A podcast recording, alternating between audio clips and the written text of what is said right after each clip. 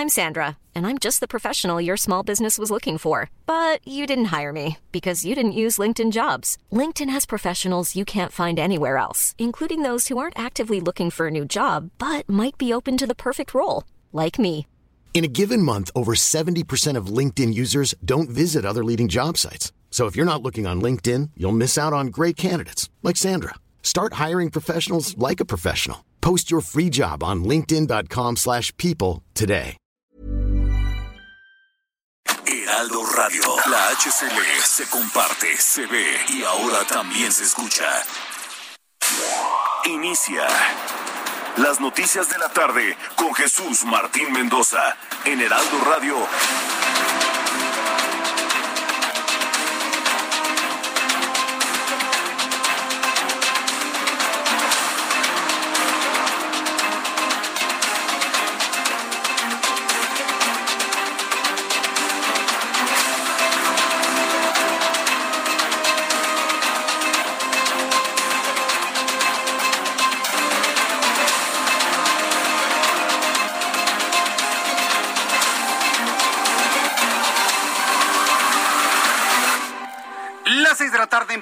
Hora del centro de la República Mexicana. Bienvenidos, muy buenas tardes. Iniciamos el Heraldo Radio de este viernes 13. Hoy es viernes 13 de agosto del año 2021.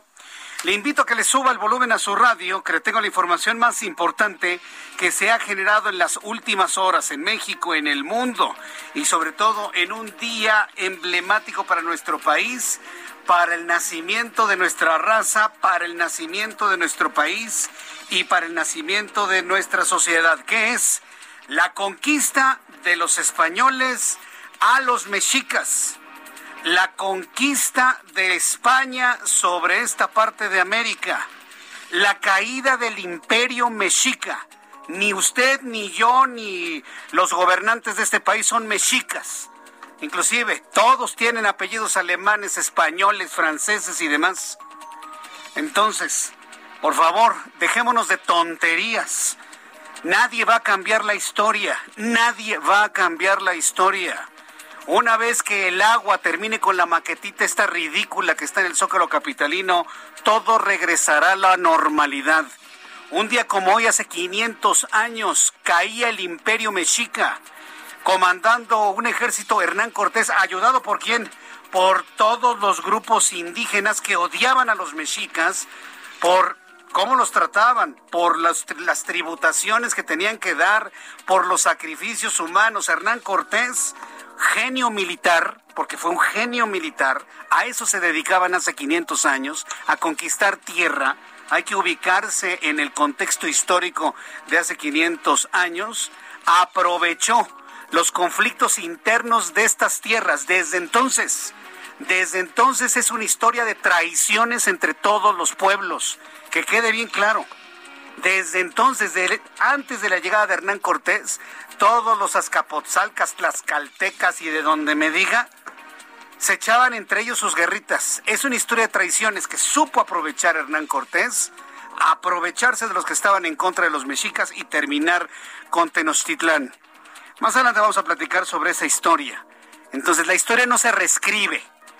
Y lo más lamentable de todo esto es el tono político que este gobierno de cuarta de cuarta, este gobierno de cuarta transformación le quiere dar al tema. Para traerse los votos de los grupos indígenas, para eso hacen esto, es verdaderamente inaudito. Y hay que decirlo como es. Pero ¿sabe qué es lo que me da tranquilidad? Que la historia nadie la reescribe. La historia está en los libros. La historia está en los libros y nadie va a reescribir una historia que es innegable la caída de un imperio grande, sin duda alguna, la llegada de los españoles, pero más importante que eso, la mezcla, el mestizaje que nos da razón de ser a usted, a usted, a usted, a ti, a ti, a mí y a los gobernantes que hoy quieren negar su cuna. ¿Qué clase de gente es aquella que niega a la madre y a la cuna? ¿Qué clase de personas son? Bueno. Yo nomás le digo eso. Por eso le digo, por eso me detengo como primer asunto hoy 13 de agosto en estas reflexiones. Que nadie quiera cambiar la historia, porque la historia no se cambia. La historia está escrita y nadie puede cambiar lo que está hecho. Así que bueno, platicaremos de esto un poco más adelante con historiadores. Pero vamos a lo verdaderamente importante, a lo verdaderamente central y significativo en las noticias el día de hoy. Por primera vez en México es la sede neutral, entre comillas, ¿no? La sede neutral de una negociación que permita tejer una salida a la crisis política que durante años ha vivido Venezuela por el enfrentamiento entre el chavismo y grupos de oposición y la injerencia de países extranjeros que se han jugado en el país bolivariano intereses geopolíticos. La primera de una serie de mesas de negociación tiene lugar en el Museo de Antropología con la participación de representantes tanto del gobierno de Nicolás Maduro como de los grupos opositores encabezados por el presidente legítimo de Venezuela, hay quienes vemos en Juan Guaidó al presidente legítimo de Venezuela y Enrique Capriles. Le vamos a tener todos los detalles de este primer encuentro que se realiza en México, importantísimo decirlo, una sede que busca ser completamente neutral para alcanzar acuerdos de paz en Venezuela.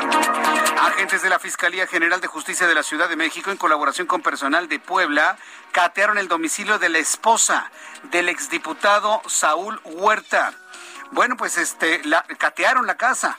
Este hombre acusado por el delito de violación agravada y abuso sexual contra menores. Huerta suma dos órdenes de aprehensión por lo que iniciaron su búsqueda en diversos domicilios de la Ciudad de México y en el estado de Puebla. Dígame usted, ¿cree usted que lo van a encontrar a, Samuel, a Saúl Huerta? ¿Usted cree que lo van a encontrar? ¿Usted cree que lo, va van a encontrar? Por ya no está en México. Ay, no sean ingenuos, ¿no? Va a estar Saúl Huerta sentado en una sillita del parque esperando a que llegue la fiscalía, ¿no? Eh, qué ingenuidad, de, verdad, pero bueno, es, es, lo que hay, ¿no? Como luego se dice, finalmente es lo que hay. Lo van a tener que buscar como las arañas debajo de las piedras. También le informo que el presidente de este país aseguró que se debe correr riesgos para llevar a cabo el regreso a clases presenciales al afirmar que no se puede seguir viviendo sin salir de casa por el miedo de que nos pase algo e insistió en que se tomarán todas las precauciones para proteger a los alumnos y en caso de detectarse algún contagio se atenderán de manera rápida y oportuna. Esto fue lo que dijo el señor López Obrador.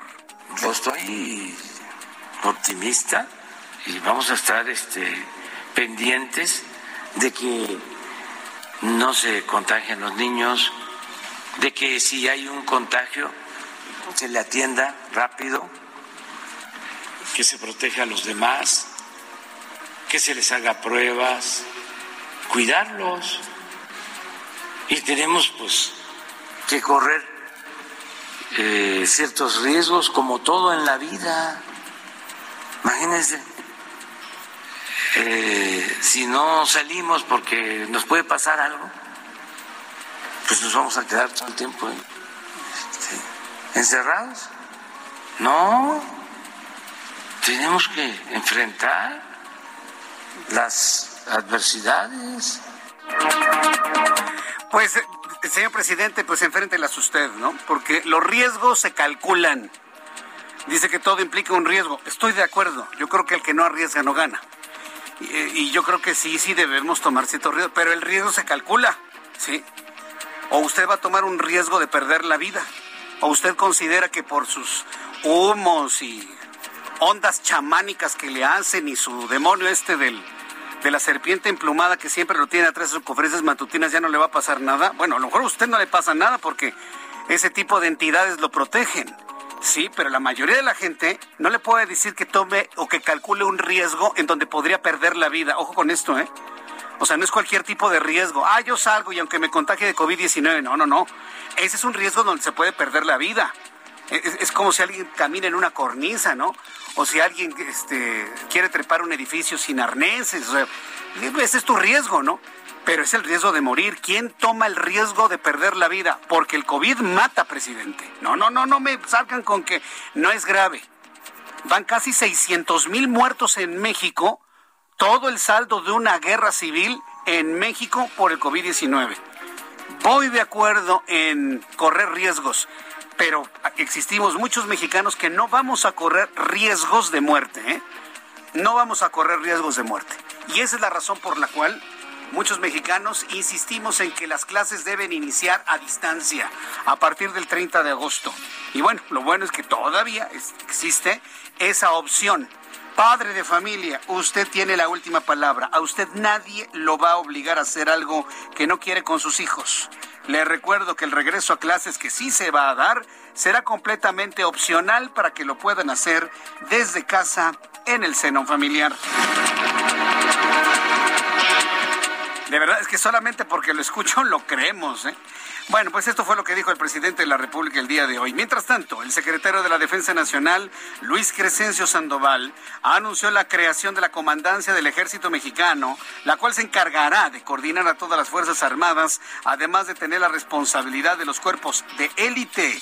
Y aclaró que como titular de la dependencia seguirá ejerciendo el mandato de las dos Fuerzas Armadas. Es la voz del general secretario Luis Crescencio Sandoval. A partir de estas consideraciones se determinó homologar la estructura funcional de las Fuerzas Armadas de Tierra y Aire, de tal manera que al igual que la Fuerza Aérea, el Ejército Mexicano cuente con su propia comandancia y su Estado Mayor, que se hará cargo del desarrollo de la fuerza, la generación de doctrina, el adiestramiento, su equipamiento y control administrativo, funciones que antes materializaba el Estado Mayor de la Defensa Nacional.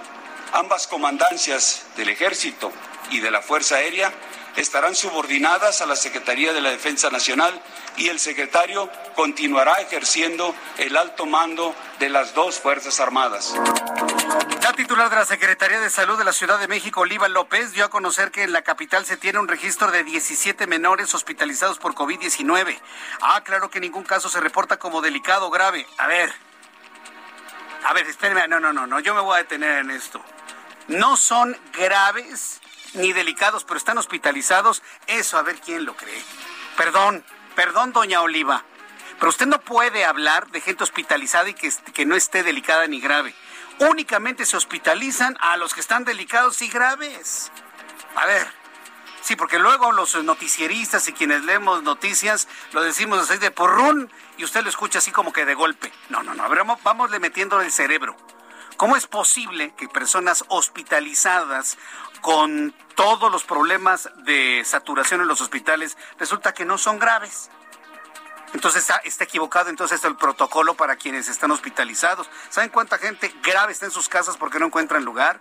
No, no, no, no. no. Por, eso le digo, a mí no me gusta ser vocero de, de cosas que no, no tienen sentido. ¿Cómo que hay 17 menores hospitalizados pero que no están delicados ni graves? Entonces que se vayan a sus casas doctora, secretaria de salud del gobierno capitalino, entonces que se vayan a sus casas. Dice que se encuentran con un pronóstico favorable y advirtió que muchos de estos casos se dieron por estar expuestos en lugares concurridos. Así lo dijo hoy Oliva López Arellano, secretaria de Salud. Eh, hospitalizados solamente tenemos 17 niños en los hospitales de la Secretaría de Salud del Gobierno de la ciudad. Afortunadamente ninguno de ellos en situación grave y todos con un pronóstico favorable. Entonces, ¿para qué están hospitalizados? Si hay gente verdaderamente grave que la mandan a su casa. A ver, no, no entiendo esto. ¿Se da cuenta cuando le ponemos un poquito de análisis a las cosas, luego salen situaciones que uno no puede comprender? Entonces, dejemos esto así, con esta claridad para que después se hagan las correcciones a esto, porque seguramente algo Jesús Martín Mendoza no está entendiendo, ¿eh? Porque normalmente cuando eso pasa es los medios de comunicación tenemos la culpa. Este viernes se dio a conocer un nuevo parte médico sobre el estado de salud de Vicente Fernández, en el que se aseguró que el cantante está despierto, pero sigue necesitando de ventilación mecánica. Vicente Fernández tiene 81 años. Fue hospitalizado tras sufrir, sufrir una una vida en su casa. Fue hospitalizado por sufrir, bueno, pues de, de muchos problemas de salud dentro de su casa. Bueno, pues vamos a estar muy atentos de, del estado de salud de este hombre que escucha ya al fondo. A ver, hoy que es viernes, échale mariachi. Sí,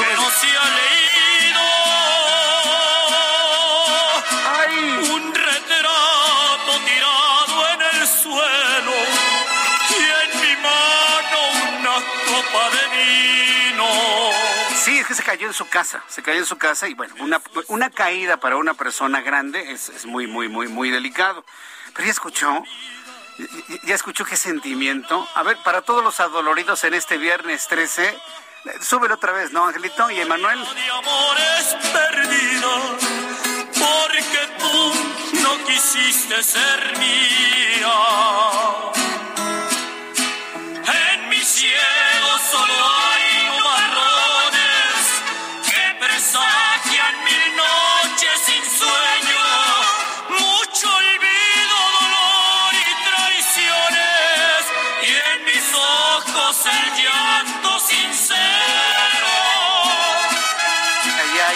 Dolor.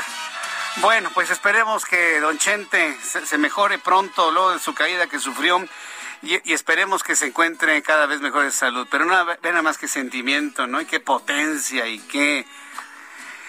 Bueno, va- vamos a entrar en comunicación en estos momentos con Karina García. Vamos con esta corresponsal hasta el estado de Oaxaca. Adelante, Karina, ¿qué es lo que está ocurriendo? Adelante, muy buenas tardes. Buenas tardes. Bueno, para informarte que trabajadores de limpieza de la empresa Seglin, que presta sus servicios a la Secretaría de Salud de Oaxaca, se declararon en paro de labores por la falta de pago, por lo que las 46 unidades médicas de la entidad se han convertido en un foco de contaminación. Los afectados acusaron al outsourcing de retener sus salarios de la primera quincena de agosto, misma que asciende a menos de dos mil pesos por empleado, por lo que los manifestantes mantienen hasta el momento un bloqueo sobre la calzada Porfirio Díaz al norte de la capital y uno más sobre la carretera federal 175 Oaxaca-Puerto Escondido. Comentarte, Jesús Martín, que de acuerdo al secretario general de la subsección 07 del Sindicato Nacional de Trabajadores, Alberto San Vázquez San Germán, pues eh, señaló que se han cancelado, al menos en el hospital civil doctor Aurelio Bandivieso, el ingreso de pacientes y cirugías programadas este día ante la falta de condiciones. Son al menos 87 empleados de ese hospital los que se encuentran en paro. Sin embargo, el gobernador del estado ya anunció hace unos momentos que se ha depositado ya estos recursos a la empresa, a la cuenta de la empresa, para que ésta pueda pagar a los eh, trabajadores de limpieza. Jesús Martínez, el reporte. Muchas gracias por esta información desde, desde Oaxaca. Karina, gusto en saludarte. Buenas tardes, gracias. Hasta luego, que te vaya muy bien. Vamos con nuestros compañeros reporteros urbanos, periodistas especializados en información de ciudad. Israel Lorenzana, ¿en dónde te ubicamos a esta hora de la tarde? Jesús Martín, muchísimas gracias. Lo que estás escuchando de fondo es el equipo de sonido con el que ha llegado un grupo importante de manifestantes, los cuales salieron del Ángel de la Independencia, estuvieron marchando sobre el paseo de la Reforma Jesús Martín, hicieron una primera parada a la altura del antimonumento a los 43, también se detuvieron a la altura del Senado de la República y bueno, pues ya en estos momentos se encuentran aquí sobre Avenida Juárez, llegando al ex central Lázaro Cárdenas. Pretenden desplazarse hasta el Zócalo capitalino, por supuesto habrá que tomar pues eh, previsiones porque recordemos que hay vallas metálicas alrededor del Zócalo capitalino en las diferentes calles no se permite el acceso ni vehicular ni peatonal. Quienes pasan tienen que identificarse y bueno pues estos manifestantes pretenden llegar al Zócalo. Así que bueno pues estaremos muy al tanto. Ha sido ya liberada la avenida Valderas también el paseo de la Reforma. Los manifestantes se encuentran en avenida Juárez la cual está cerrada por supuesto aunado a esto al plantón que se encuentra en Lázaro Cárdenas. Así que bueno pues la alternativa avenida Hidalgo esto con dirección hacia calles del centro histórico pero por supuesto quien no tenga nada que hacer en esta zona. Jesús Martín hay que evitar a toda costa transitar ya que se desplaza esta manifestación te reitero con dirección hacia el Zócalo capitalino. Ha estado cayendo una llovizna intermitente hay que manejar con mucha precaución. Jesús Martín es la información que te tengo. ¿Y, y qué es lo que están pidiendo esos manifestantes, Israel Lorenzana? ¿Qué es lo que quieren?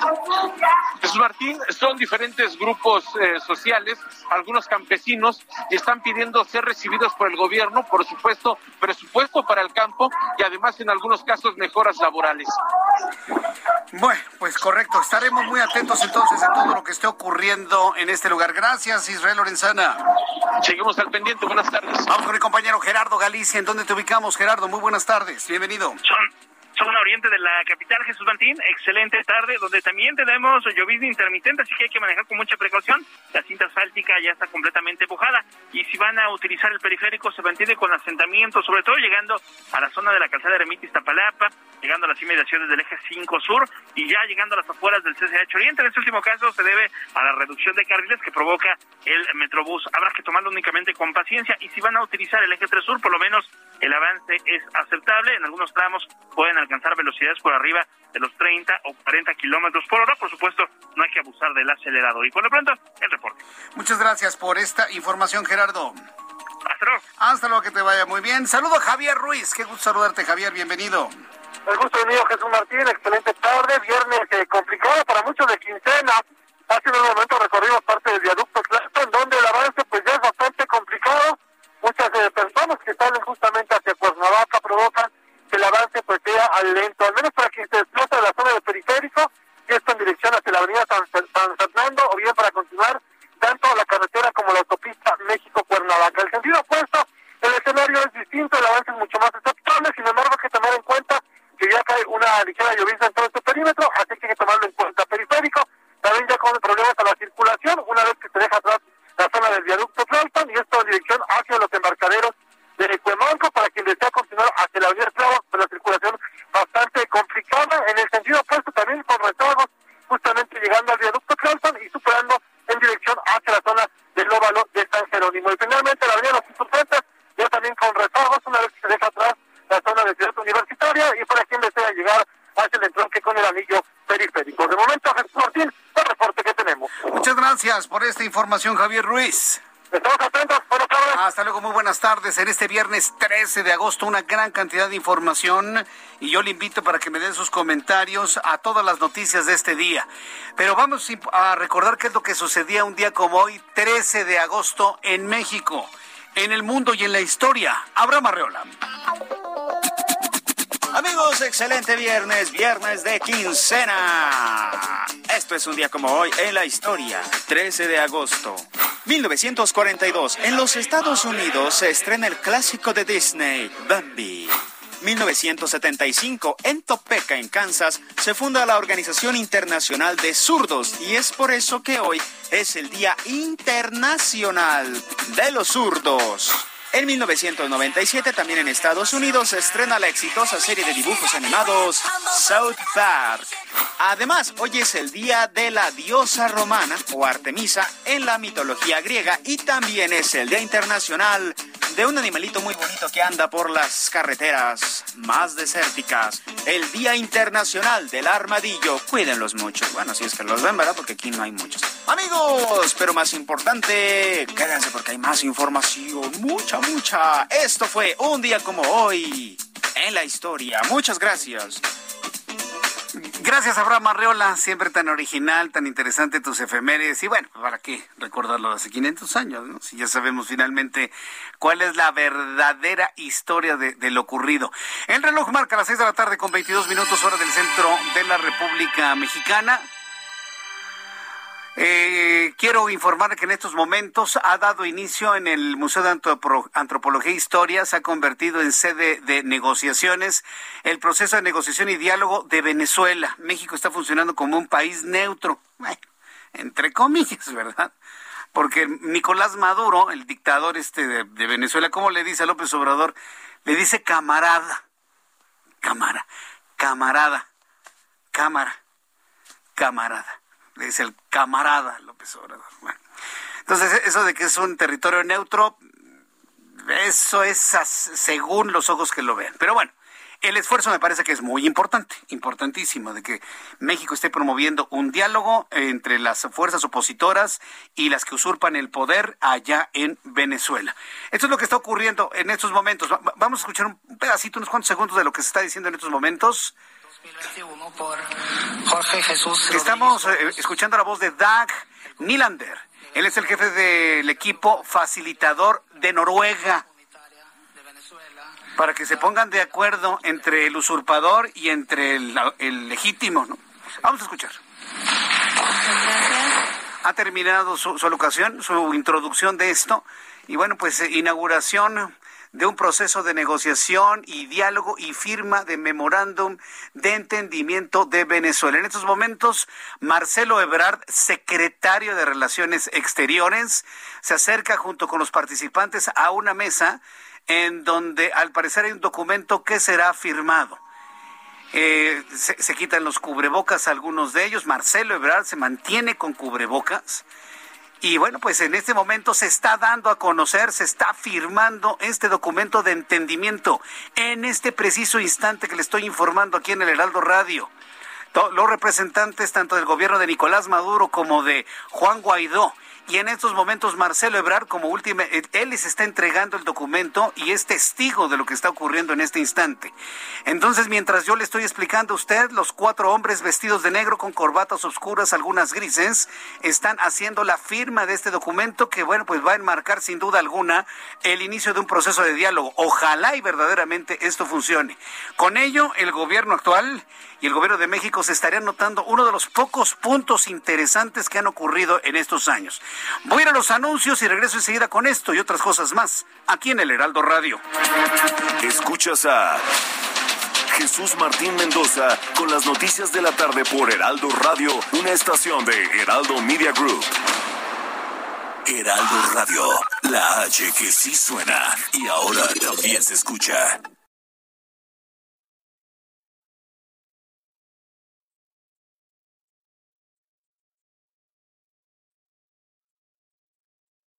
Heraldo Radio, la H que sí suena y ahora también se escucha. Escucha las noticias de la tarde con Jesús Martín Mendoza. Regresamos.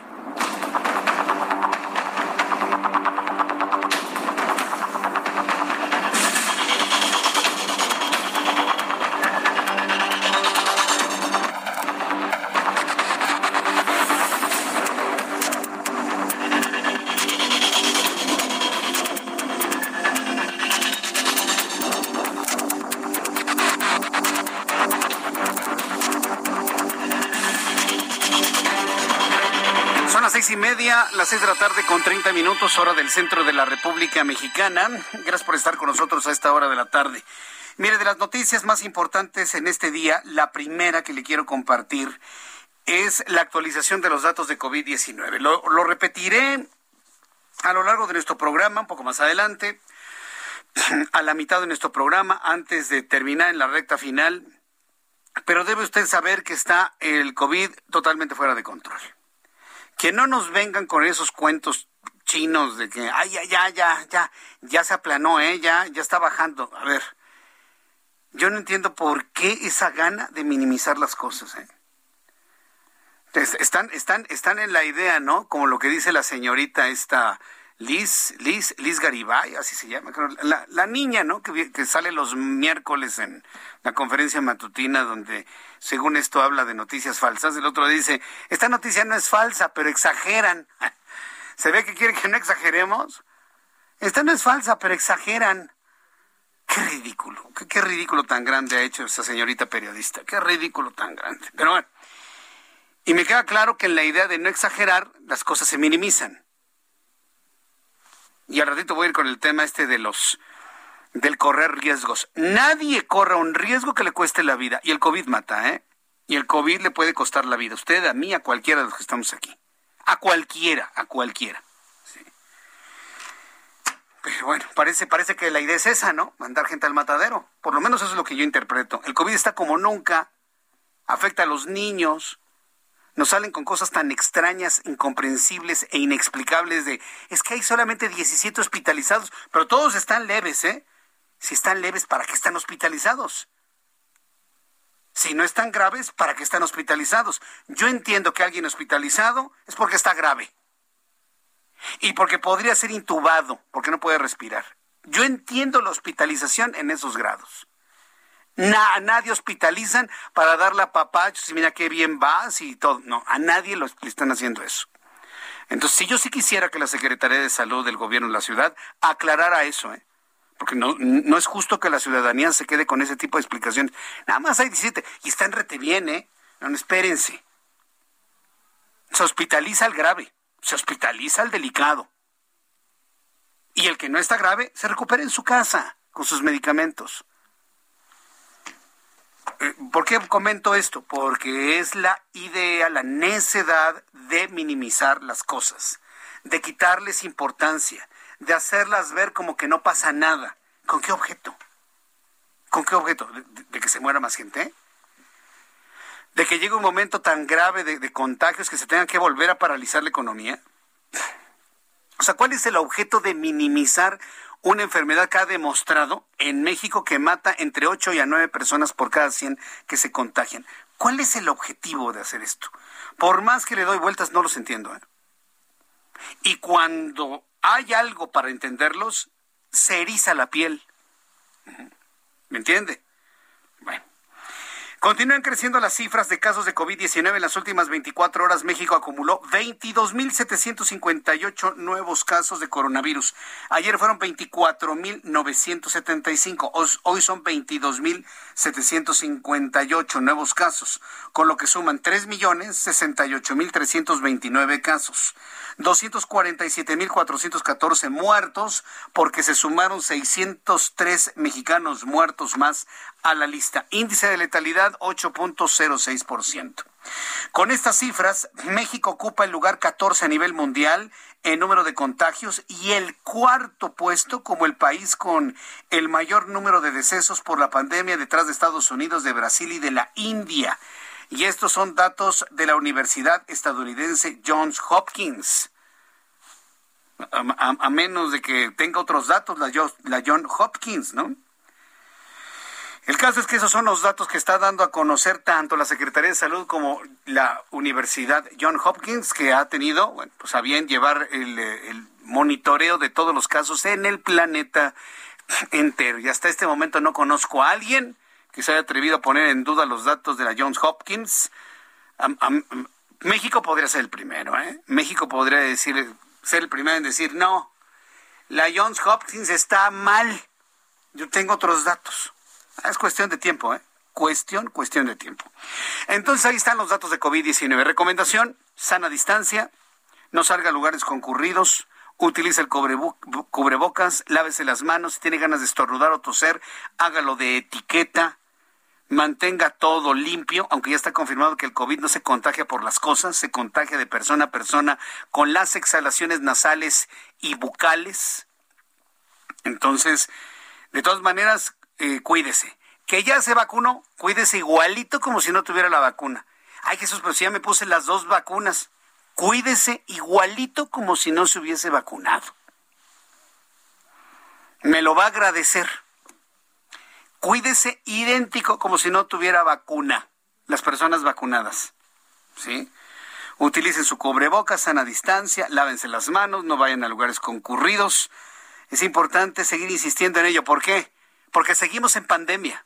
No te confíes. Seguimos en pandemia. No te confíes. Y utiliza el cubrebocas porque si sirve yo me lo pongo. Así que cubrebocas, no confiarse, porque la razón es sencilla. Seguimos en pandemia. Bien, en otras noticias le informo que en comisiones y con el aval del Movimiento de Regeneración Nacional y sus aliados, la Cámara de Diputados aprobó de manera acelerada la nueva Ley Federal de Juicio Político y Declaración de Procedencia, en la que se actualizan las sanciones para servidores públicos que hayan incurrido en faltas administrativas graves o hechos de corrupción y se incluye al presidente de la República los ministros de la Suprema Corte y los miembros del Poder Judicial, incluido el Tribunal Electoral y los órganos autónomos.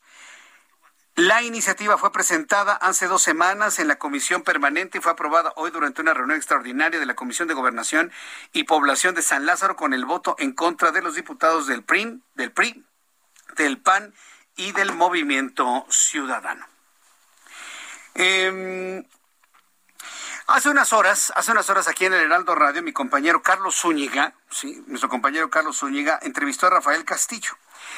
¿Quién es Rafael Castillo? Rafael Castillo es el abogado de Saúl Huerta, del diputado este que está acusado de violentar niños o menores de edad y que en el último caso muy mediático, bueno, pues le valió que eh, la Cámara de Diputados en sesión extraordinaria se constituyera en jurado de procedencia para quitarle el fuero, lo que finalmente ocurrió.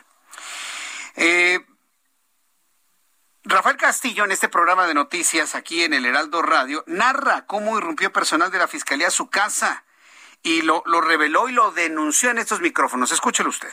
Usando la violencia con un mazo, rompieron estas entradas, violentando el artículo 288 en adelante del Código Nacional de Procedimientos Penales y 16 constitucional, pues a pesar de que yo me encontraba en mi domicilio, estaba presente, estaba próximo a la puerta de entrada, ya que estaba descansando en mi sala, rompieron todo sin darme la oportunidad como presente en mi domicilio la designación de testigos. Asimismo, no levantaron ninguna acta que establece la ley, ni mucho menos me dieron a firmar la misma violentando totalmente el debido proceso. Y hasta que literal estaban en, hasta en la cocina, pues que me entregaron los resolutivos de una orden de cateo con el objeto de eh, la búsqueda y localización de mi cliente, el diputado Benjamín Saúl Huerta Corona. Entonces, eh, al ver que... ¿Cuál, pues, era el propósito? ¿Ellos buscaban ahí en su domicilio a Benjamín Saúl Huerta? Así es, así de ridículo como se escucha, sí. ¿Cómo yo voy a meter a un cliente en mi casa, eso es hasta absurdo, en donde está mi esposa. Entonces, eh, ya cuando se dieron cuenta que eh, conozco la ley, que soy abogado, que les estaba reclamando sobre las diversas violaciones, ya que personal que expresamente no estaba señalado en la orden de cateo, ingresó también. Eso constituye un delito. ¿Procederá de alguna manera después de esto? Definitivamente. ¿Qué va a Aquí hay videos videos tanto del edificio como de mi propio departamento, ya que lesionaron a mi esposa, eh, infringieron una herida en su abdomen, que ya ahorita ya fue atendida. ¿Qué, tipo de herida, abogado? Eh, lesiones eh, exteriores en el abdomen, sangró un poco, pero al parecer no hubo más penetración más que lo superficial. Entonces, al ser una ejecución ilegal, ilícita, ya que una cosa es la orden de cateo que gira una juez de control y otra cosa es la ejecución. La ejecución fue la que se realizó totalmente fuera de los márgenes constitucionales y legales. Qué barbaridad, pero qué cosa más espantosa lo que está narrando el abogado de, Saúl Huerta. Digo, claro, entiendo la posición que ellos tienen ahora que pues han perdido de todas, todas, ¿no?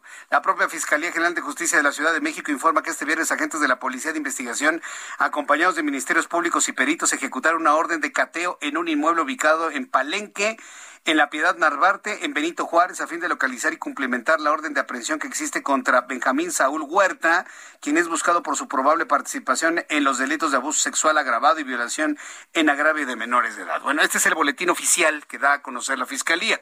Yo espero que la Fiscalía de la Ciudad de México dé pronta aclaración a esta denuncia que se hizo el día de hoy en el Heraldo Radio. Si no lo habían escuchado en ese programa, bueno, pues ya lo escucharon en este, ¿eh?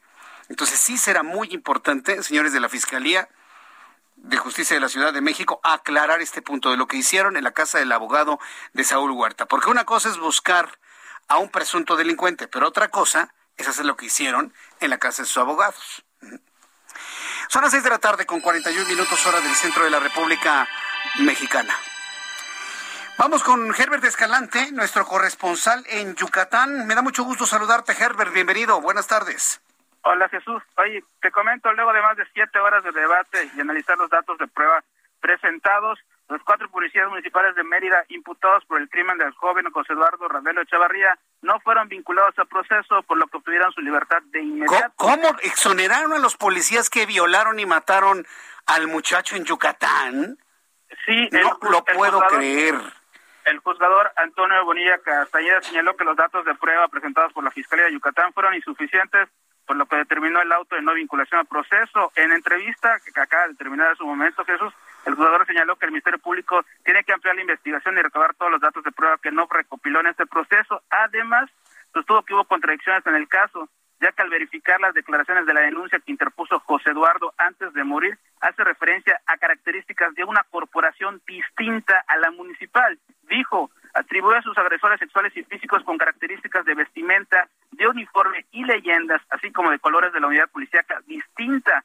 Ah, también, bueno, al preguntarle si se tratarían de elementos de la Secretaría de Seguridad Pública, o sea, la Policía Estatal, el juzgador se limitó a decir que la Fiscalía tiene que abordar nuevas líneas de investigación, ya que el caso sigue abierto. Sobre los videos que presentó la defensa de los policías que supuestamente acreditan su inocencia, el juez recalcó que se analizaron de forma conjunta con otros datos de prueba presentados en la audiencia. Es decir, estos los videos que habría presentado eh, el abogado de la Policía Municipal eh, habrían demostrado que no fueron ellos los que hicieron eh, los actos de tortura, asesinato y violación, que fueron los delitos que previamente fueron imputados. Finalmente se salieron con la con la suya estos estos individuos. Es inaudito. ¿Hay algún tipo de reacción por parte del gobernador Mauricio Vila? Mira, tan buena administración que lleva Mauricio Vila en Yucatán y mira nada más lo que le brinca en estos momentos. Pues, ¿Algún pues, comentario de Mauricio Vila? Pues la audiencia acaba de terminar prácticamente. Eh, lo que sí te puedo comentar es que ayer él se reunió con la mamá de José Eduardo, la, la señora Dora María, y le prometió que en el caso de que los policías municipales no sean vinculados al proceso, iban a seguir investigando para dar con los responsables de este, de este crimen. Qué, qué, qué angustia para la mamá y para la familia de este joven que a consecuencia de la múltiple violación y golpizas lo mataron. Bueno, va- vamos a estar muy atentos de ello. Por lo pronto, estos tipos que festejaron seguramente, ¿no? Que los van a dejar libres, impunes. Pues ya en, en- en cuestión de minutos deben de salir ya del, del Centro de Institución Social de Mérida. El, el- el juzgador dijo que ya nada más le iban a avisar al director del penal de que, bueno, no se les vinculó a proceso, por lo que tienen que obtener su libertad de inmediato. Bueno, muchas gracias por esta información, Herbert. Estamos en contacto. Un abrazo. Hasta luego. Bueno, se acaba usted de enterar que dejaron libres a los policías que violaron y a consecuencia de esas violaciones y golpizas mataron al jovencito de allá de Yucatán. Los dejaron libres, que porque no había pruebas suficientes. No, bueno, ¿qué, qué país, eh? ¿Qué país? Y ya que estamos diciendo qué país, imagínense un país que inclusive quiere, así como se cambian las historias, así como se cambian las historias de estos crímenes lamentablemente cotidianos, violaciones y demás, hay quien quiere cambiar la historia que está escrita desde hace 500 años. Y nos quieren decir ahora que estamos ante una resistencia y no una conquista. En la línea telefónica, Francisco Martín Moreno, conferencista, columnista, autor de, las de varias novelas históricas, gran historiador y amigo del Heraldo Radio. Estimado Francisco Martín Moreno, bienvenido, muy buenas tardes. Muchas gracias, querido Tocayo. Gracias por permitir hablar contigo y con tu enorme audiencia. Mu- muchas gracias. A ver si coincidimos con el buen Carlos Alarraqui en próximas fechas, ¿no? Este Francisco. Me encantará. bastante Para, para poder platicar sobre este y otros asuntos. A ver, una primera reflexión de lo que se está conmemorando hoy 13 de agosto de 2021. Mira, la primera reflexión es que es una gran mentira, porque no hay ninguna evidencia histórica que te demuestre que eh, en en 1521, eh, en mí, perdón, en 1521, eh, exactamente pasó esto. Estamos hablando que fue más o menos la, la- la función de, de Tenochtitlan, estamos hablando de 1325 más o menos, o sea, no hay ninguna evidencia, ninguna evidencia para que fue en, en- en- exactamente eh, en 1500, mil, estoy, eh, 1300 sí, eh, 1325. Pero ahora, por ejemplo, 1521, 13 de agosto, la caída de Tenochtitlan. Ya, ya, ya había muerto Moctezuma, ya había pasado Cuitlagua, que estaba Cuauhtémoc, cae este Tenochtitlan. Y bueno, pues la idea es cambiar la historia, ¿no? Para decir que, que no fue ninguna ganancia de los españoles, sino una resistencia indígena que permanece hasta ahora. Y todo esto con una maqueta ahí del Templo Mayor en el Zócalo Capitalino. ¿Cuál es la primera impresión de un historiador de la talla de Francisco Martín Moreno al ver todo esto? Bueno, mira, déjame, déjame decirte, el- lo primero, este, eh, dices que es que Moctezuma ya había muerto, ¿no? Sí. a, a Moctezuma lo había asesinado Cortés. O sea, e- e- es, lo más importante, es algo importante que tenemos que decir. Y en el último momento es cuando le autoriza a él, a, a, a Cuitláhuac, a su hermano, para que, que se defendiera. Y es cuando precisamente es lo que se llamó la, la Noche Triste, que es cuando eh, lo- eh, de- de- derrotan a los españoles. Esto es lo primero que hay que decir. Este, pero lo, lo segundo que hay que decir es que los, los verdaderos conquistadores, este Tocayo, los verdaderos conquistadores fueron los tlaxcaltecas. Claro. A ver, los españoles eran aproximadamente entre 850 y 900, pero los tlaxcaltecas eran 21 mil. Entonces, ¿quiénes, ¿quiénes fueron los que realmente conquistaron? Fueron dos, los tlaxcaltecas y la viruela. Es decir, cuando, cuando Cortés va a luchar contra Pánfilo de Narváez, viene un negro infectado de viruela, que, que venía de Cuba, y ese es el que, el que provoca toda la infección en cuerpos vírgenes como los de los aztecas. La, la, la, la peste, la viruela, fue de tal manera eh, destructiva que acabó prácticamente con 90% de la población indígena. Digo, yo creo que es importante subrayarlo, pero también subrayar que las fuerzas españolas eran insignificantes, nunca hubieran podido tomar eh, eh, Tenochtitlan si no es porque eran, eran pues como te digo, eh, 21 mil, 22 mil tlaxcaltecas que estaban hartos de las guerras floridas, estaban hartos de, que le sacaran el corazón de la piedra de los sacrificios, estaban hartos de los impuestos terribles que le cobraban los, los mexicas, entonces el coraje era tremendo y, y, y, y por eso cuando finalmente entran los tlaxcaltecas a Tenochtitlan, bueno, es, importante recordar la, la matazón que hicieron de mexicas los tlaxcaltecas, es decir, no hubo eh, la menor noción de piedad y mataron a, bueno, pues los que quedaban después de la peste, pero quien conquista Tenochtitlan, pues nada más en, nivel de fuerza, pues fueron los tlaxcaltecas, los conquistadores son los tlaxcaltecas, no nos confundamos. Ahora, eh, eh, cuando, cuando, el presidente le manda una carta al rey de España y le dice que, que, que, le, exige, que le exige disculpas, bueno, en primer lugar, eh, él no es quien para pedir disculpas, porque él en todo caso, como tabasqueño, era olmeca, y los olmecas no tenían nada que ver con, con, con, con los mexicas. Tenochtitlan era de mexicas, no era de olmecas. Entonces, como si me dijeras este, eh, eh, que, que le pida a Suiza disculpas a, a, a, Japón por la por, eh, por, por Pearl Harbor, ¿no? Algo así de absurdo. Eran eran ciudades, eran eran apartados, pero por completo. Entonces, yo creo que es importante destacar que quien quien logra la conquista de México son los tlaxcaltecas, porque son los que le dicen también a Cortés, tiene usted que cerrar el agua que viene por todo el acueducto que construyó Nezahualcóyotl. Y cierran, cierran el acueducto y se mueren del hambre por el bloqueo y se mueren de la sed y se mueren de la peste. Pero son los tlaxcaltecas los que hacen todo esto. Cortés no tenía ni idea, mi querido Tocayo. Vaya, pues este, lo que está haciendo hoy lo, los gobiernos federales y locales es tratar de, de, dar a entender una historia que no existió. Vaya, hasta desaparecieron la, la, la estatua de, de Cristóbal Colón del Paseo de la Reforma para llegar a estas fechas. ¿no? Entonces, bueno, ¿ante qué estamos? ¿Qué, ¿Qué, opinión te merece unos gobiernos que quieren desaparecer? Pues una historia de conquista que realmente ocurrió y ha sido de las caltecas y que post posteriormente la aprovecharon los españoles.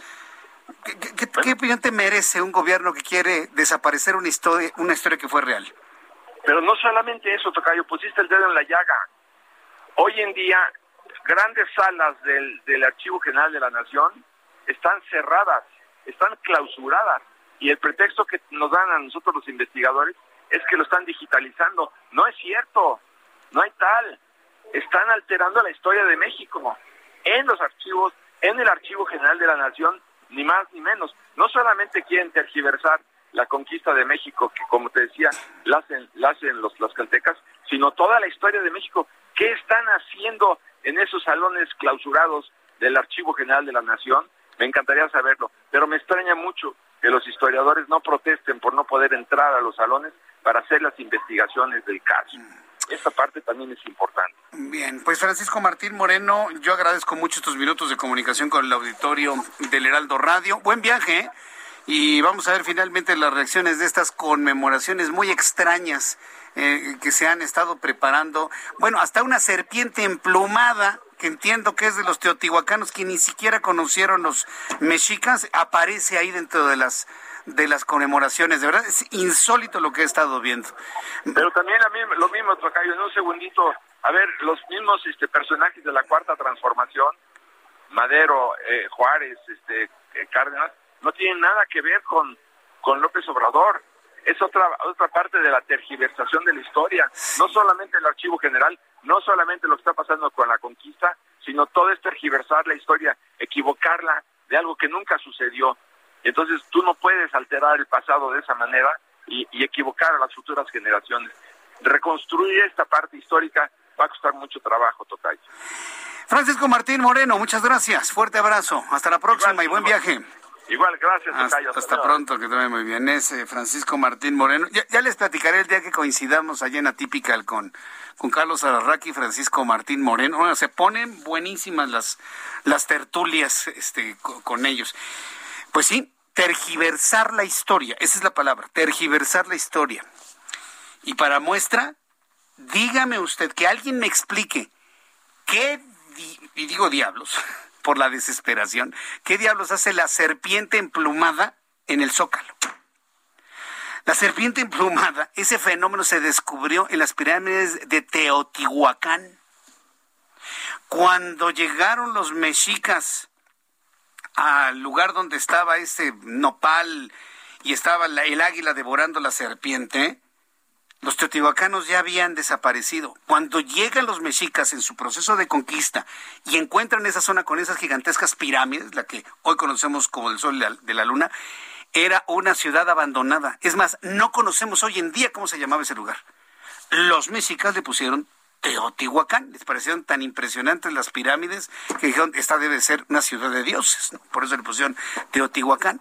Y al pie de, la, de esa pirámide está, está, está la, ahí está la serpiente emplumada.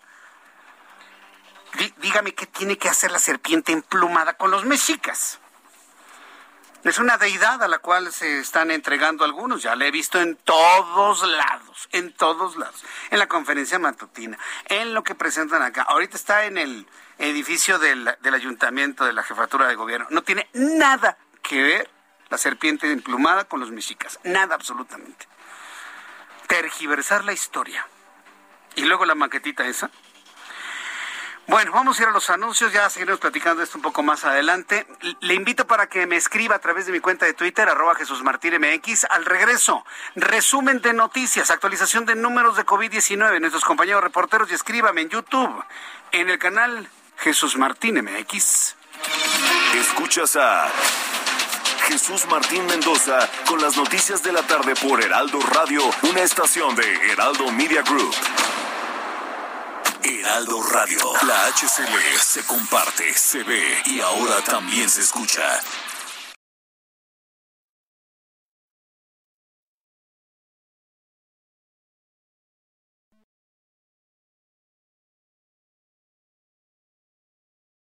Heraldo Radio. Escucha las noticias de la tarde con Jesús Martín Mendoza. Regresamos.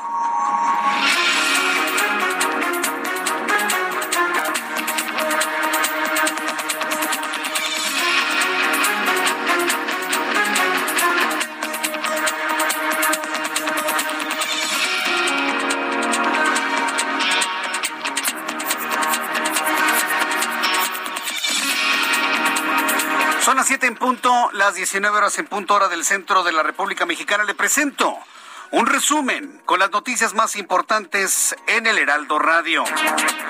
En entrevista con el Heraldo Radio hace unos instantes en esta frecuencia y con este servidor Francisco Martín Moreno, escritor, historiador, explicó el proceso de la caída de, Tenochtitlan. Calificó como una gran mentira la conmemoración del 13 de agosto de 1521 al señalar que los verdaderos conquistadores fueron los tlaxcaltecas y no los españoles encabezados por Hernán Cortés, como históricamente se ha mencionado, lo que se suma a la epidemia de viruela que prácticamente acabó con el 90% de la población indígena en aquellos tiempos y señaló que el actual gobierno está tergiversando la historia.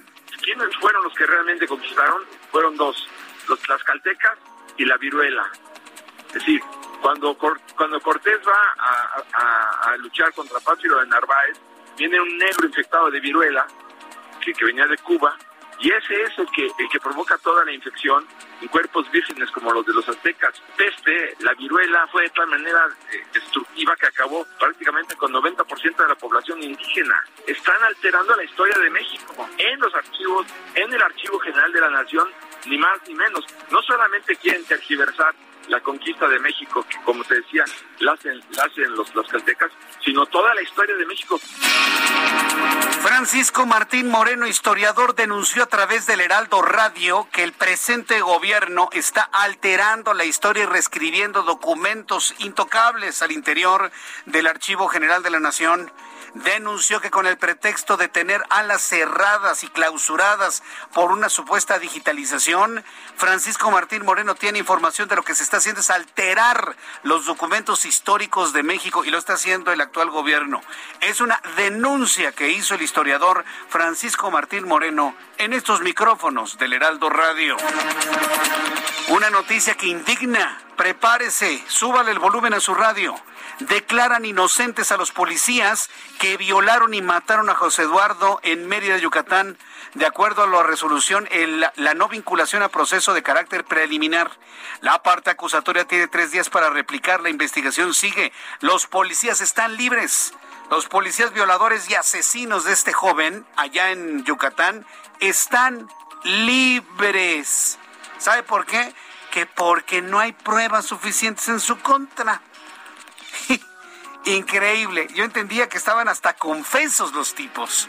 Pero ahora resulta que los sacaron libres para que vea usted el tamaño de la impunidad que campea en México. Al presentar el informe sobre el impacto de la pandemia en los niños del país en materia familiar, educativa y de seguridad, la Secretaría de Gobernación reveló que el pasado ciclo escolar 2020-2021 presentó una reducción de 5.2 millones de estudiantes quienes ya no se inscribieron, además de incrementarse en un 24% el número de denuncias por violencia intrafamiliar. Y con 20 votos a favor, 6 en contra, la Comisión de Gobernación y Población de la Cámara de Diputados aprobó este viernes en lo general y en lo particular el dictamen que expide la Ley Federal de Juicio Político y Declaración de Procedencia con el que se deroga la Ley Federal de Responsabilidades de los Servidores Públicos. En más de este resumen de noticias, le informo. El gobernador de Jalisco, Enrique Alfaro, reconoció este viernes que en caso de concretarse un buen proyecto político, le gustaría contender en las elecciones de 2024. Aclaró que actualmente está concentrado en hacer un buen trabajo al frente del estado de Jalisco, lo que dijo sería una buena carta de presentación. Y a propósito de la conmemoración de los 500 años de la caída de Tenochtitlán, la conquista de los hoy que conocemos españoles sobre el, eh, el imperio mexica o mexica, el partido político de ultraderecha Vox indicó que está orgulloso de la conquista española, cuando el país liberó a millones de personas del régimen sanguinario de los aztecas. En Twitter, el partido español Vox escribió, Tal día como hoy hace 500 años, una tropa de españoles encabezada por Hernán Cortés y aliados nativos consiguieron la rendición de Tenochtitlán. España logró liberar a millones de personas del régimen sanguinario de terror de los aztecas, orgullosos de nuestra historia. Es lo que han dicho los políticos de Vox allá en España. Un poco más adelante aquí en el Heraldo Radio le voy a presentar un fragmento, le voy a presentar un fragmento del audio de Francisco Contreras, diputado a Cortes por Sevilla y catedrático de la universidad, autor de la defensa del liberalismo conservador, integrante del partido Vox, quien hizo una participación durante la sesión de legisladores allá en España en donde se planteó efectivamente todo lo que se está conmemorando de manera real el día de hoy. Al ratito le voy a tener todos los detalles de lo que se dijo allá en España.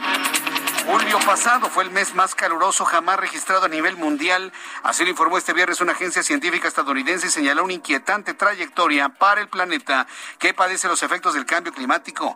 La agencia climática estadounidense dijo que la temperatura combinada de la superficie terrestre y la oceánica fue de 1.67 grados Fahrenheit, es decir, 0.93 grados Celsius por encima de la media del siglo XX de 60.4 Fahrenheit, 15.8 centígrados o Celsius, lo que convierte en julio el más caliente desde que comenzó la medición hace 142 años. Estas son las noticias en resumen. Le invito para que siga con nosotros. Le saluda Jesús Martín Mendoza.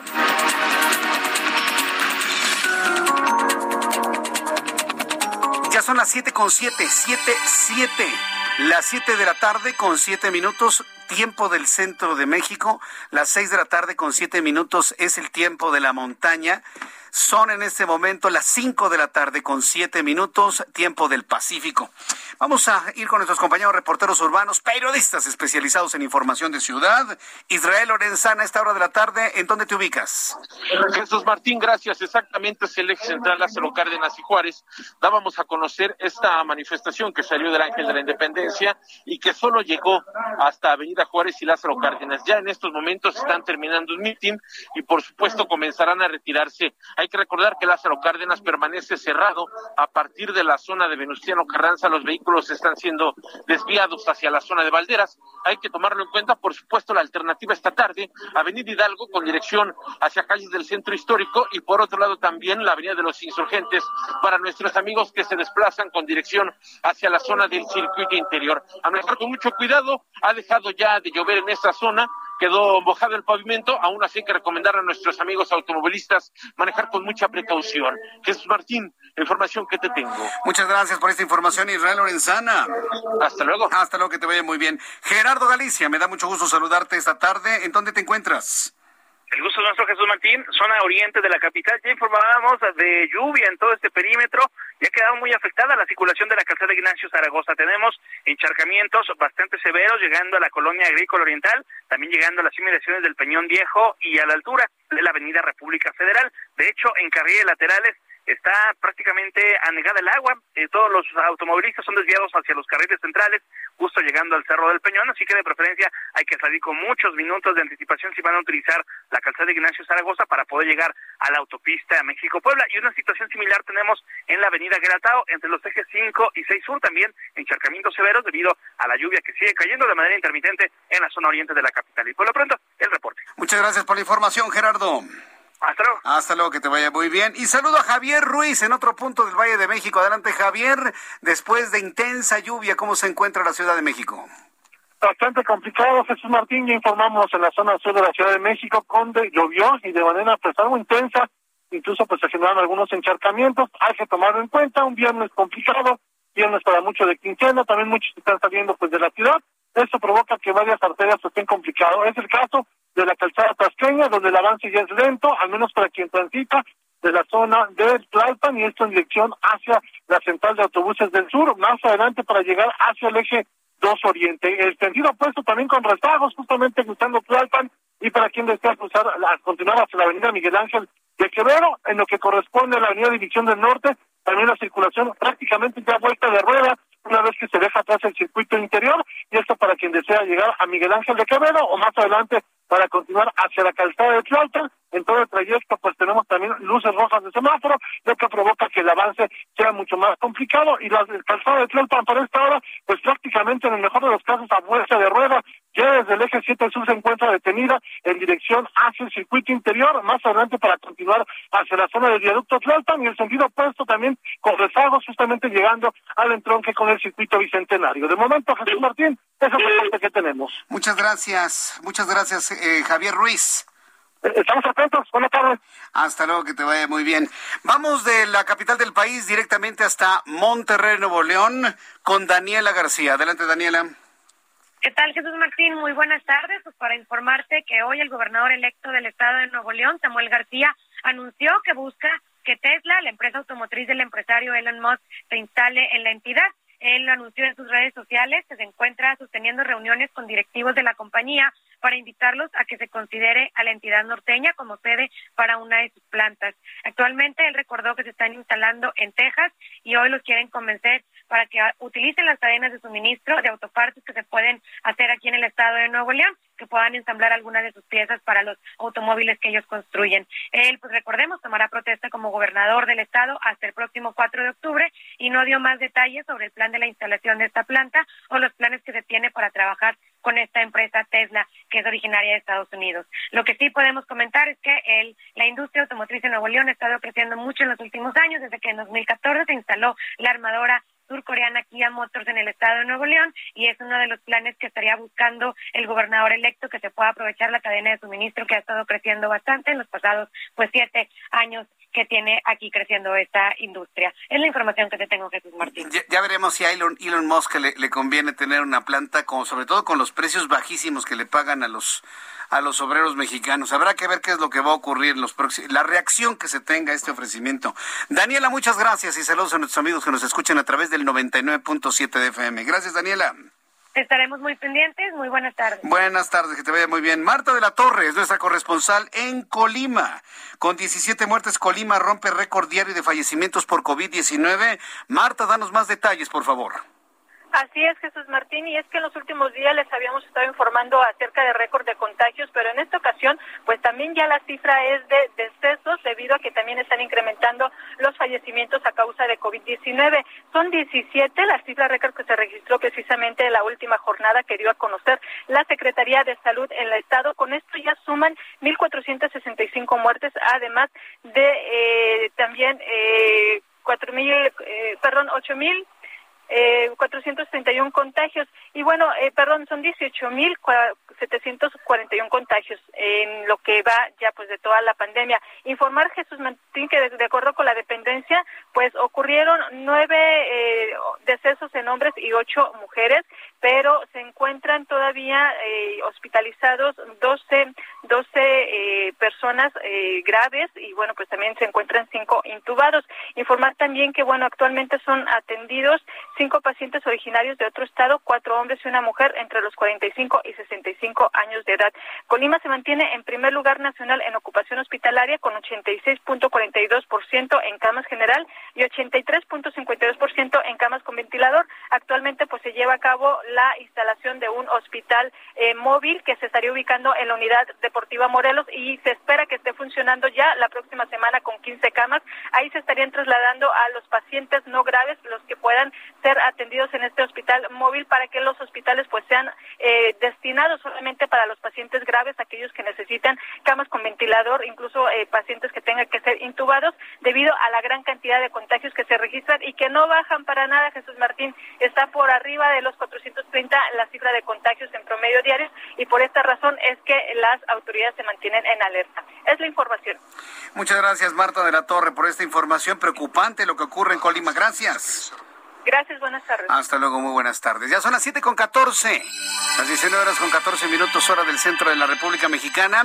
Termina una semana sin duda intensa de información, cuyos efectos se han visto reflejados en los datos de economía y finanzas que nos presenta hoy Héctor Vieira. La Bolsa Mexicana de Valores cerró la última sesión de la semana con una ganancia del 0.86%, luego de avanzar este viernes 441.25 puntos, con lo que el índice de precios y cotizaciones, su principal indicador, se ubicó en 51.490.94 unidades y un rendimiento acumulado en lo que va del año del 17.15%. En Estados Unidos, Wall Street cerró con ganancias generalizadas, ya que el Dow Jones avanzó 15.53 puntos para llegar a 35.515.38 unidades. El Standard Poor's hizo lo propio y ganó 7.17 puntos para llegar a 4.468 unidades, mientras que el Nasdaq sumó 6.64 puntos que lo colocó en 14.822.90 unidades. En el mercado cambiario el peso mexicano se recuperó 0.25% frente al dólar estadounidense, al cotizarse en 18 pesos con 95 centavos a la compra y en 19 pesos con 9 centavos a la venta en ventanilla. El euro por su parte se cotizó en 23 pesos con 29 centavos a la compra y 23 pesos con 45 centavos a la venta. La Secretaría de Economía dio a conocer que durante el segundo trimestre del año, la inversión extranjera directa que llegó a México sumó 5.955.5 millones de dólares, lo que representa una reducción del 9.7% con respecto al mismo periodo de 2020, cuando ingresaron por este concepto 6.596 millones de dólares.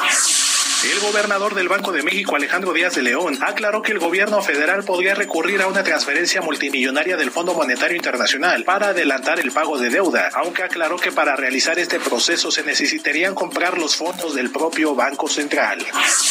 El director general del Banco de Pagos Internacionales y ex gobernador del Banco de México, Agustín Carstens, advirtió que la pandemia de COVID-19 ha dejado un aumento generalizado en los precios de varios insumos, por lo que los gobiernos de los países tendrán el reto de identificar si estos incrementos son transitorios o generalizados. El Instituto Nacional de Estadística y Geografía dio a conocer que durante el primer trimestre de este año, el Producto Interno Bruto de la actividad turística sufrió una reducción anual del 23.3% con respecto al mismo periodo del año pasado, con lo que la actividad de este sector suma seis trimestres consecutivos de contracción. La Asociación Mexicana de Distribuidores de Automotores advirtió que la regularización de vehículos importados conocidos como chocolate podría beneficiar a las bandas del crimen organizado que introducen al país una importante cantidad de este tipo de unidades, lo que representa también una violación a los trámites administrativos aduanales. Informó para las noticias de la tarde Héctor Vieira. Muchas gracias, Héctor Vieira, por toda la información de economía y finanzas al terminar esta semana y bueno, para que información para que usted tome decisiones a partir del próximo lunes. Quiero presentarle rápidamente lo que dijo el diputado Francisco Javier Contreras, diputado en Cortes de Sevilla por el partido Vox. A ver, hemos escuchado de todo, ¿no? Aquí en México. Yo en lo personal no he consumido cosas que no tienen ningún sentido. Yo en lo personal, yo Jesús Martín Mendoza, no consumo nada que tenga que ver con tergiversar la historia que todos conocemos. ¿eh? Sí, sí, no, no, no. Pues imagínese si yo me empiezo a convertir en el vocero de una tergiversación eh, malintencionada de la historia. O sea, la, la, historia no tiene ni bondad ni maldad, es simplemente historia. Es la cuna, es el origen. Es el origen de nuestra sociedad, es el origen de nuestra raza. Y, tratar de, de, hacerlo menos y tratar de, de, contar otra historia que no fue, simple y sencillamente es pueril. O sea, pueril viene de niño, es infantil. Es pueril. ¿Y sabe qué es peor? Es mentir. Querer cambiar la historia es mentir. Y así, con todas sus letras en mayúscula, cambiar la historia es mentir. No hay ninguna resistencia indígena. Los indígenas prácticamente desaparecieron en un 90%, ya lo explicó Francisco Martín Moreno, abatidos no por Hernán Cortés, sino por la viruela.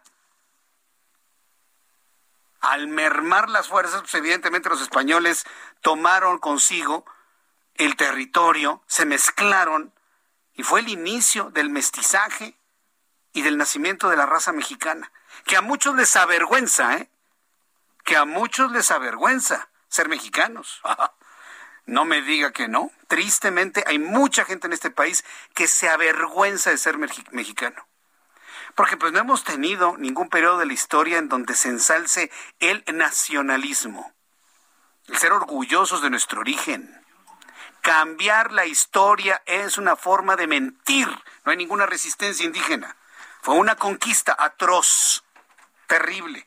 La caída de un gran imperio, sanguinario, sin duda alguna pero finalmente gran imperio, en donde prevaleció no el más fuerte, el más inteligente finalmente. Y bueno, la respuesta está aquí.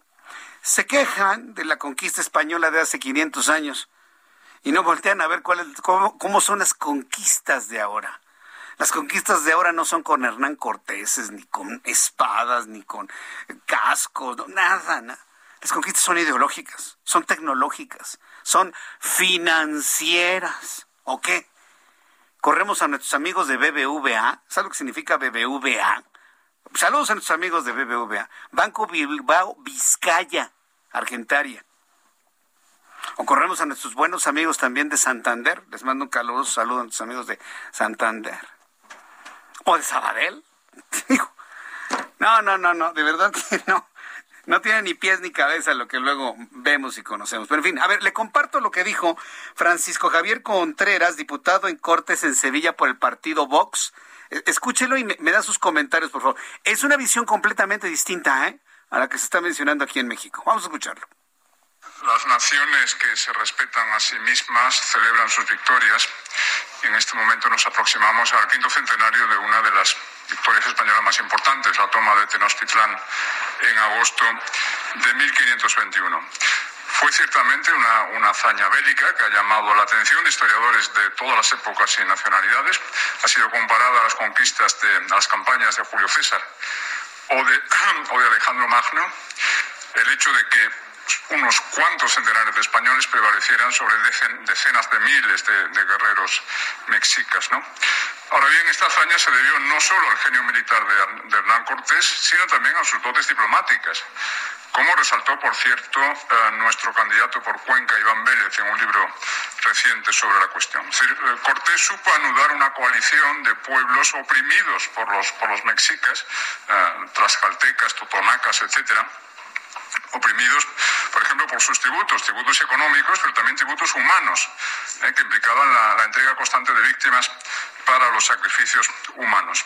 Bien, en Vox, en contra de lo que se nos achaca a menudo, no defendemos una visión rosácea o chauvinista de la, de la historia española. Sabemos que en la historia de España ha habido luces y sombras, también en la colonización española de América. Sin embargo, la empresa española en América presenta un rasgo que no se ha dado en otras expansiones imperiales y es un constante autoescrutinio moral. Es decir, los, los que denunciaban abusos, personas como Fray Antonio de Montesinos o el panfletista mixtificador Bartolomé de las Casas, no eran censurados, al contrario, eran invitados a la corte para que explicasen la situación al, rey. Interesante, ¿eh? ¿Cómo, ¿Cómo se ha planteado todo esto? Pero dice, todos los países que hemos tenido o que se que son triunfadores en algo tienen que hacer una reflexión de su historia, ¿no? Y, en España saben perfectamente bien que, que hubo una conquista. Porque era el contexto de hace 500 años. A ver, por Dios, si alguien con toda esa, su, con toda esa ignorancia o con toda esa mala intención de manipular la ignorancia de una gran cantidad de mexicanos, quieren hacer ver la conquista de hace 500 años en un contexto actual, esa también es una forma de mentir, es una forma de defraudar. si entendemos el contexto histórico, entendemos perfectamente bien a un Cristóbal Colón, sin importar si fue español o italiano, porque también ya se abrió ese debate. Hay que decir italiano, que si eres lo que sea. Venían de tierras de, de hombres y mujeres que conquistaban territorios, es lo de menos. ¿Qué no se llamaba España? Era reino de, el reino de Galicia, el reino de, lo que haya sido. Se, conoce como Hispania desde 1492. Entonces, si, uno se mete en el contexto histórico, entiende uno a un Cristóbal Colón, entiende uno perfectamente bien a un Hernán Cortés, que hasta donde sabemos y mire lo que le voy a decir, y alguien se va a decir, Jesús Martín defiende a Hernán Cortés. No, no, simplemente yo entiendo a Hernán Cortés como un hombre que hacía su trabajo como conquistador, como guerrero, y lo hacía muy bien. Y como escuchamos, diplomático y un genio militar. Hace 500 años, metas en el contexto histórico de hace 500 años, y usted va a entender absolutamente todo. Gracias a esa conquista, estamos usted y yo hablando aquí. Gracias a esa conquista, existimos usted y yo. Todos tenemos apellidos españoles. Todos, absolutamente. Y aunque no lo seamos, por la, el mestizaje nos llegaron los apellidos españoles. Pues imagínense su servidor. Mi nombre es más español que nada, aunque yo soy más mexicano que las tortillas. Mexicano, ¿eh? Mexicano. No nací en Tenochtitlan, nací en, la, en el Distrito Federal hace ya varios años. Bueno, vamos a ir a los anuncios y regresamos enseguida con esta, estas reflexiones y otras noticias, por supuesto. Escríbeme a través de Twitter, arroba Jesús Martín y a través de YouTube en el canal Jesús Martín MX. Escuchas a Jesús Martín Mendoza con las noticias de la tarde por Heraldo Radio, una estación de Heraldo Media Group. Heraldo Radio, la HCL se comparte, se ve y ahora también se escucha.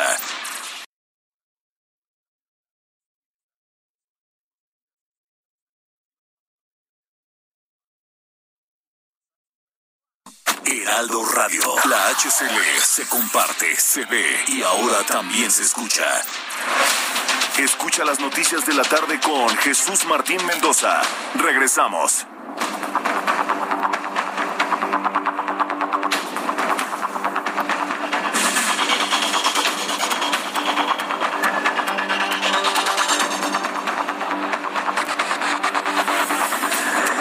Y media, las siete y media hora del centro de la República Mexicana. Si hablamos, por ejemplo, de, de, las, de las consecuencias de la conquista española en América, o hispánica en América, o, del reino de lo que haya sido aquí en, en América, si hablamos de las, de las consecuencias de la caída de los pueblos originarios de América y la conquista española, la conquista portuguesa, la conquista de, todo tipo en América, ah, vemos historias de éxito y otras de no tan éxito, ¿no? ¿Y, a, qué me refiero? Que todos los países latinoamericanos, desde México hacia el sur, completamente hacia el sur, han tenido historias muy dramáticas en cuanto a su historia política y social.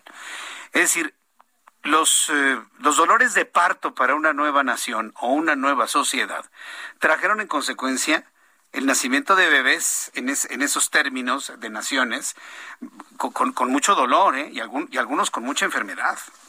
Por ejemplo, en nuestro, en nuestro país, nuestra historia política, ¿sí? Desde, entonces hasta la fecha, ha sido también una historia de traiciones, de traiciones y de muertes y, de ambiciones y, de robos y de todo tipo de sobre todo de ambiciones, más que los robos, que no han sido pocos, ambiciones, ambición, ambición, ambición.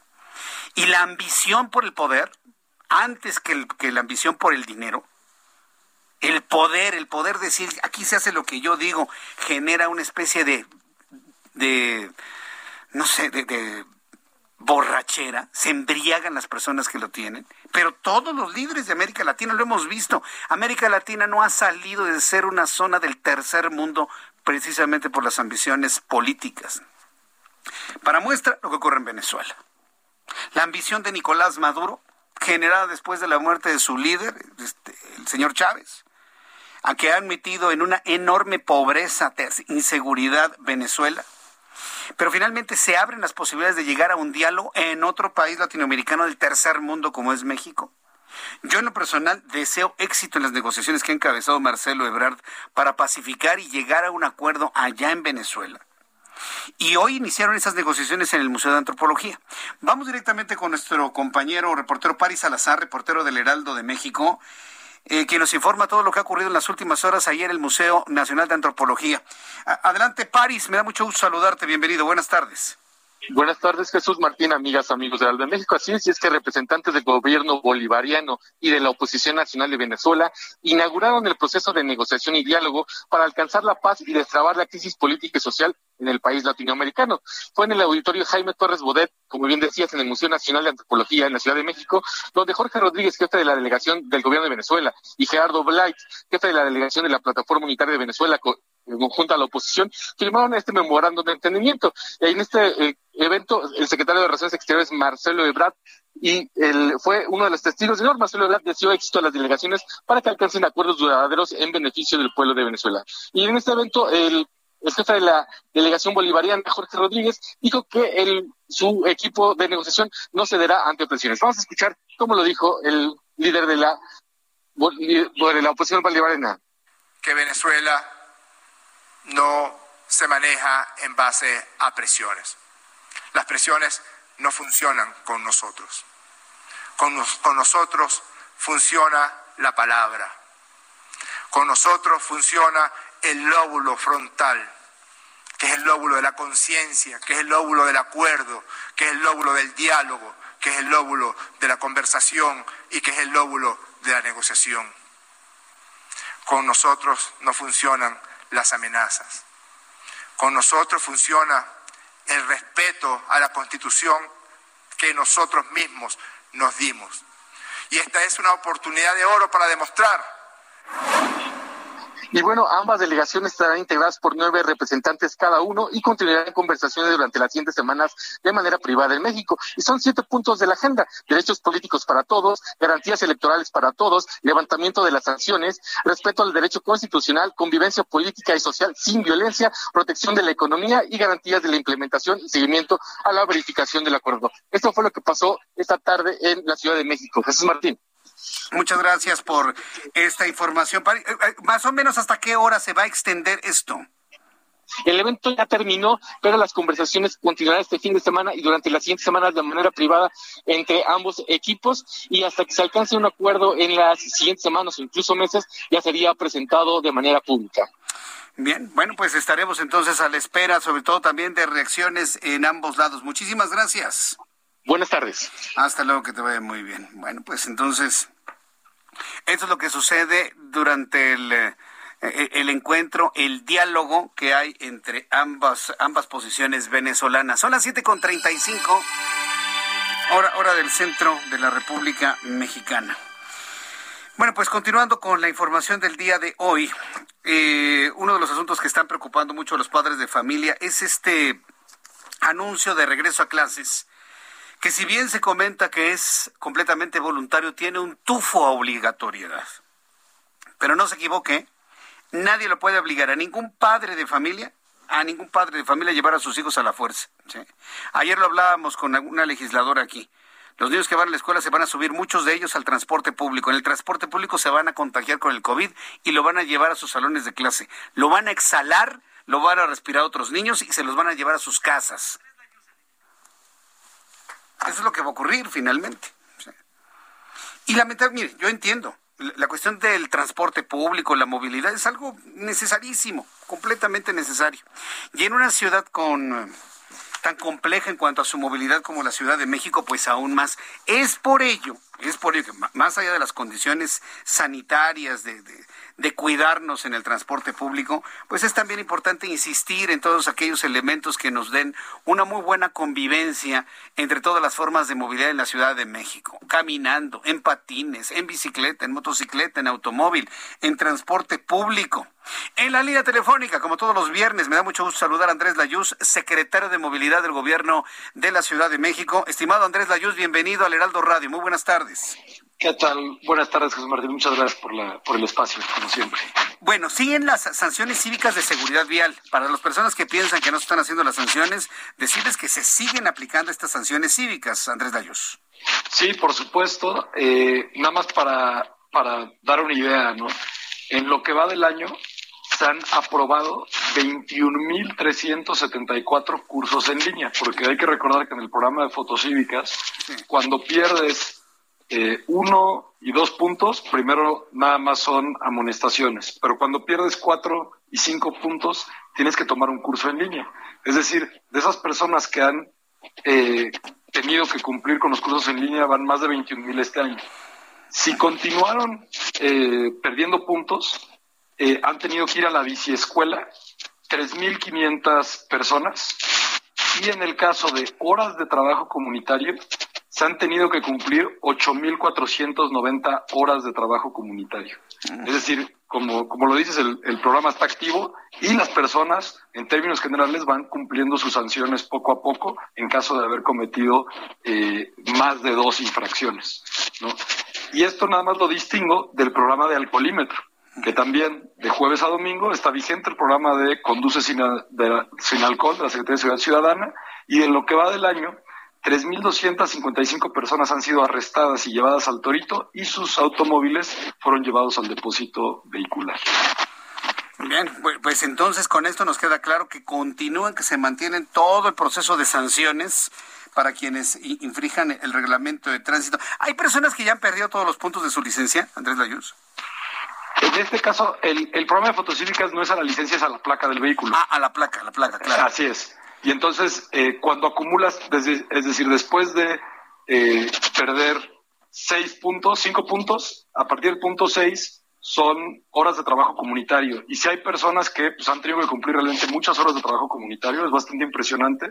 En términos generales, y esto nosotros hacemos una evaluación eh, regularmente tanto de la biciescuela como del trabajo comunitario, y la mayoría de las personas pues terminan diciendo, bueno, pues sí es cierto que se cometió esta infracción, ya se la cometí yo, o la cometió mi hijo usando mi vehículo, o la cometió este mi esposo, etcétera, y las personas dicen, pues es que vale la pena porque por un lado sí tenemos que aprender mejor cuáles son las reglas del reglamento de tránsito, sobre todo por razones prácticas. Es decir, a veces la gente tiene la idea de que nosotros decimos, eh, conozcan el reglamento de tránsito como si fuera una cosa de memorizárselo y no es así, sino que lo importante de conocer el reglamento de tránsito es conocer cuáles son los comportamientos que nos ponen en riesgo a nosotros o ponen en riesgo a otras personas. Uh -huh. Y la experiencia de la biciescuela pues te da, como, te da la experiencia de peatones y ciclistas que suelen ser los usuarios más vulnerables de las calles frente a los eh, camiones o los coches. Eh, y a veces también las motocicletas. ¿Dónde se puede obtener más información de la biciescuela? Porque hay personas que legítimamente están interesadas en, pues, utilizar la bicicleta, tal vez ya no utilizar el transporte público ante el riesgo de contagio que en este momento implicaría, y hay quienes están utilizando más sus bicicletas. ¿Cómo nos enteramos de los, de los beneficios de la, la, la biciescuela? ¿Cómo, ¿Cómo, lo hacemos, Andrés Layuz?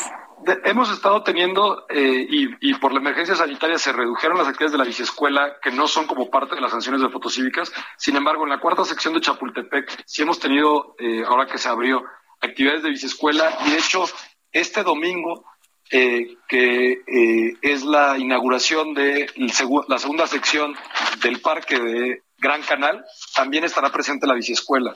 es las personas se pueden acercar a la biciescuela, ahí cualquiera puede aprender a andar en bicicleta, sobre todo niñas y niños, pero también es para adultos. Y vale la pena recordar que tanto en la página de CEMOVI como en nuestras redes sociales regularmente subimos los videos de la biciescuela digital, es decir, las personas también pueden tomar todos los consejos de cómo andar en bicicleta en la ciudad, que a veces no es lo mismo, digamos, hacer ciclismo recreativo en un parque que usarlo como medio de transporte. Entonces tenemos una serie de videos con un especialista que explica cuáles son las medidas que puedes tomar para andar bien en bicicleta y también para protegerte de la, de la mejor manera y no poner en riesgo a nadie. Bien, eh, esto es para quienes eh, usan automóviles, quienes quieren utilizar bicicletas, quienes están conviviendo de esta manera. Pero hay personas que usan el transporte público. Entiendo que la Secretaría de Movilidad está haciendo un programa de verificación de calidad de los viajes de transporte público, inhibir prestación de servicio irregular. ¿Cómo va esto y qué resultados ha arrojado, Andrés López? Ya, de, de forma cotidiana y, y el programa tiene dos eh, objetivos. De forma cotidiana hacemos estos operativos en donde eh, coordinamos entre la CEMOVI, el Instituto de Verificación Administrativa y la Secretaría de Seguridad Ciudadana para atender demandas de la ciudadanía, por ejemplo, que tiene que ver con bases irregulares, ¿no? A veces hace una base de taxis o una base de microbuses en un lugar donde no deberían de estar. La ciudadanía eh, mete una eh, solicitud de un operativo diciéndonos el lugar en donde sucede esto, nosotros verificamos que esté sucediendo y hacemos el operativo para que en caso de que no se quiten eh, y cumplan con las reglas, entonces esas unidades puedan ser remitidas al corralón. Para darte una idea, en este tipo de eh, operativos hemos remitido en los últimos días más de 15 unidades. Sin embargo, también hay otro tipo de operativos que tiene que ver con quienes prestan servicio de forma absolutamente irregular. Eh, en particular, hemos estado trabajando en lugares como Indios Verdes, Pantitlán y Zaragoza, en donde unidades del Estado de México que no cuentan con documentación para operar como transporte público han tenido que ser llevadas al corralón porque el conductor no tiene licencia, no tiene licencia para operar transporte público o la unidad no tiene documentación que demuestre que es una unidad que opera como transporte público. Entonces, esto nos sirve para ordenar porque muchas veces igual la presencia de estas unidades no solo es porque puede poner en riesgo a un usuario si es que hubiera un accidente, etcétera, y no tiene la documentación, sino que también muchas veces eh, eh, operan de forma irregular sobre las avenidas, es decir, ni siquiera entran a los CETRAMS, sino que están afuera del CETRAM obstruyendo el flujo vehicular y por eso se hace primero apercibimientos, pero después operativos para retirarlos. Bien, bueno, pues esperemos que esto esté arrojando como resultado pues una mejor calidad en el transporte público. Y si hablamos de transporte público, a ver, tengo entendido que va a haber más trolebús, ¿verdad? Hay una nueva línea de trolebuses en la capital del país, Andrés. Así es, que ahorita, y, lo dices porque esto tiene que ver con la mejora del servicio. Así es. En eje 8, eh, en Ermita Iztapalapa, desde ya hace unos meses, la Secretaría de Obras ha estado trabajando en la obra del trolebús elevado. Como parte del proyecto del trolebús elevado, esos trolebuses que conocemos en la ciudad, que opera el servicio de transportes eléctricos, también operarán en el trolebús elevado, pero adicionalmente a ello, las rutas que históricamente han operado en ese tramo de eje 8 van a chatarrizar al menos 250 de los microbuses más viejos que operan en la ciudad y se van a formar una empresa para operar con trolebuses dentro del trolebús elevado.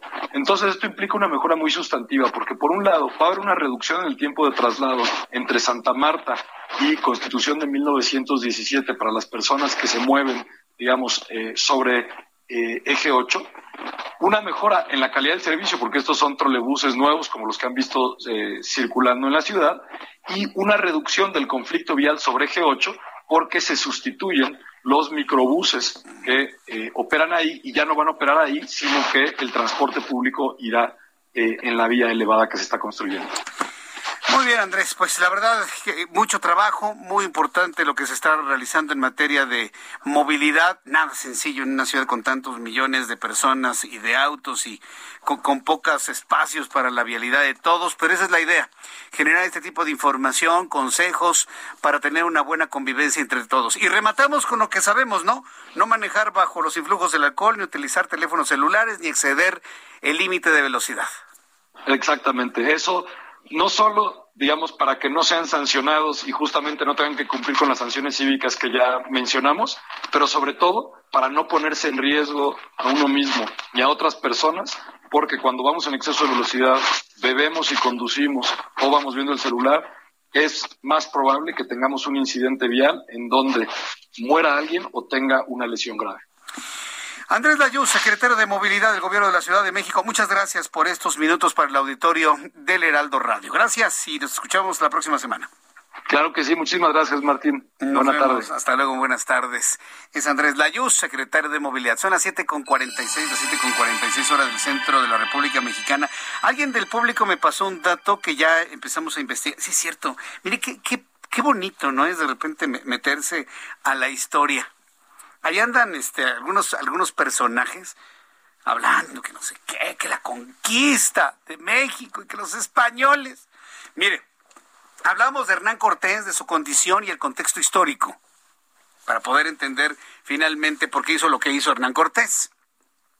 Ayudado por los propios pueblos originarios de aquí. O sea, historia de traiciones, como siempre. ¿no? Y, de rebeliones, ¿no? Hacia los que aplastaban a los otros. Porque antes de que llegaran los españoles, los mexicas aplastaban a los pueblos de todo el alrededor, luego de que habían sido los más débiles al llegar a este valle. Bueno, como sea.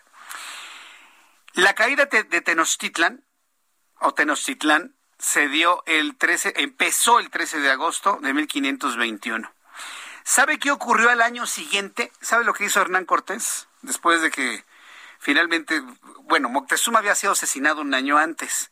Dejó a su hermano Cuitláhuac.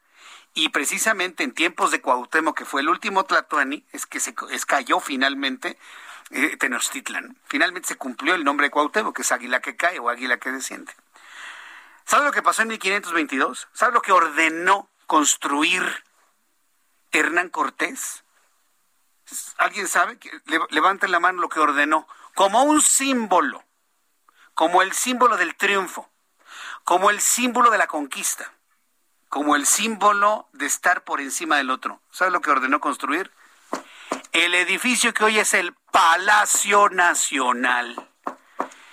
Quiero que me construyan con las rocas de estas pirámides una casa sobre la casa que vivió Moctezuma, Cuitláhuac. Ahí donde hoy está el Palacio Nacional estaba la casa de Moctezuma de Cuitláhuac de Cuauhtémoc. Y sobre esas ruinas, Hernán Cortés mandó construir su casa. Ahí vivió Hernán Cortés en el Palacio Nacional. Andrés Manuel López Obrador, cuyos cercanos hablan de la conquista y que los pueblos indígenas y no sé qué, viven hoy, bueno, dicen vivir, yo no creo que vivan ahí, pero bueno, dicen vivir en un Palacio Nacional que debería ser un museo, patrimonio de la humanidad. Ahí no deberían de colgarse ningún tipo de ropa interior. Viven en la casa que vivió Hernán Cortés luego de lo que se está conmemorando el día de hoy. Para que vea usted el tamaño de la ignorancia. Pero sobre todo, para que vea usted el tamaño de la manipulación. Porque ignorancia no creo que haya ignorancia. Sí saben muy bien que ese Palacio Nacional que luego en tiempos del virreinato prácticamente quedó semidestruido por un gran incendio, en donde vive hoy el presidente de la República, cuya idea es hablar más de los pueblos indígenas, más que reconocer lo que ocurrió hace 500 años, vive en un edificio que lo habitó Hernán Cortés como muestra del triunfo sobre Tenochtitlan. Asómbrese. Esa es una verdad total y absoluta. Sí, yo sé que hay muchas personas que dicen, no puede ser, no puede ser. Pues sí, puede ser. Puede ser. El presidente que dice que voy a vivir en un lugar menos ostentoso que los pinos, me voy a Palacio Nacional, construido por Hernán Cortés. Ya lo, pasó, pasó por otras manos, por supuesto, pero lo mandó a hacer Hernán Cortés y ahí vivió los primeros años luego de la caída de Tenochtitlan. Son las 7.50. Saludos a Roberto San Germán. Oye, Roberto, tu apellido San Germán no es precisamente prehispánico o precolombino, ¿verdad? No, no, mi querido Jesús Martín, buenas noches. Buenas noches. No, para nada, ¿verdad? Yo, yo, te veo y te veo muy germánico. No, tampoco, tampoco, amigo, pero no, no, no, no somos así. sí. ¿Eh? Oye, mi querido amigo, pues vamos a hablar hoy. ¿Sabes quién se molestó? ¿Quién? ¿Quién El se molestó? Chicharito Hernández. ¿Y ahora por qué? ¿Ya no lo quieren o qué?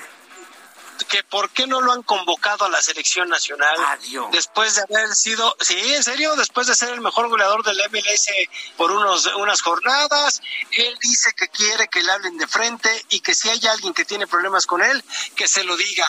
Ándale. Que él no tiene bronca, que lo vayan y lo busquen a la cara, porque él quiere saber por qué el Tata Martino ya no lo convoca y qué está pasando. Y él pues dice, no, yo sí te estoy convocando, nada más que, eh, no, no, no, el Tata no ha contestado, pero que dice el Chicharito que los jugadores que han tenido problemas con él vayan y lo vean a la cara y que le digan por qué no lo quiere.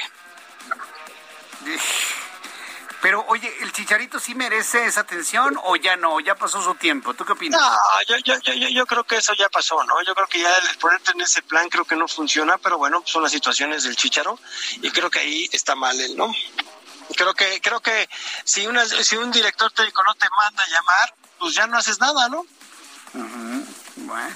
Ya no dices nada, pero bueno, es lo que pasó con el Chicharo, está vuelto loco, quiere que le dé una explicación, tampoco hay que, es el máximo goleador del, de- del tricolor, pero pues, bueno, también creo que hay que entender otras cosas, ¿no? Y simplemente, pues si no está, no está y se acabó, porque ahí el que manda es el mismo Tata Martino, no es el Chicharo, ¿no?